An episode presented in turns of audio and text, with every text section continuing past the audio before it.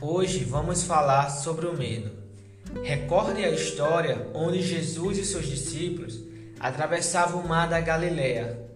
Em uma noite de tempestade, à medida que as ondas aumentavam, quase a inundar o barco, o medo agarrava o coração de seus discípulos.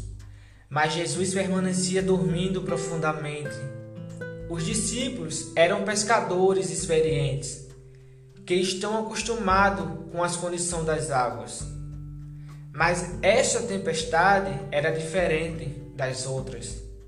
Eles acordaram Jesus e disse: Senhor, salva-nos, nós vamos morrer.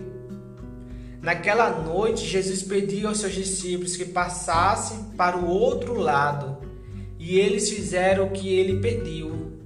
Os discípulos não estavam fora da vontade de Deus. Você pode estar bem no meio do centro da vontade de Deus, onde Deus te chamou, onde Deus te colocou. E mesmo assim ser atingido por uma tempestade. Isso não significa que você tenha feito algo errado ou que esteja sendo punido por Deus.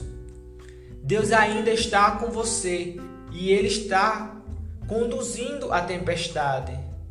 Não é indicação de que você tenha saído da rota que deveria seguir.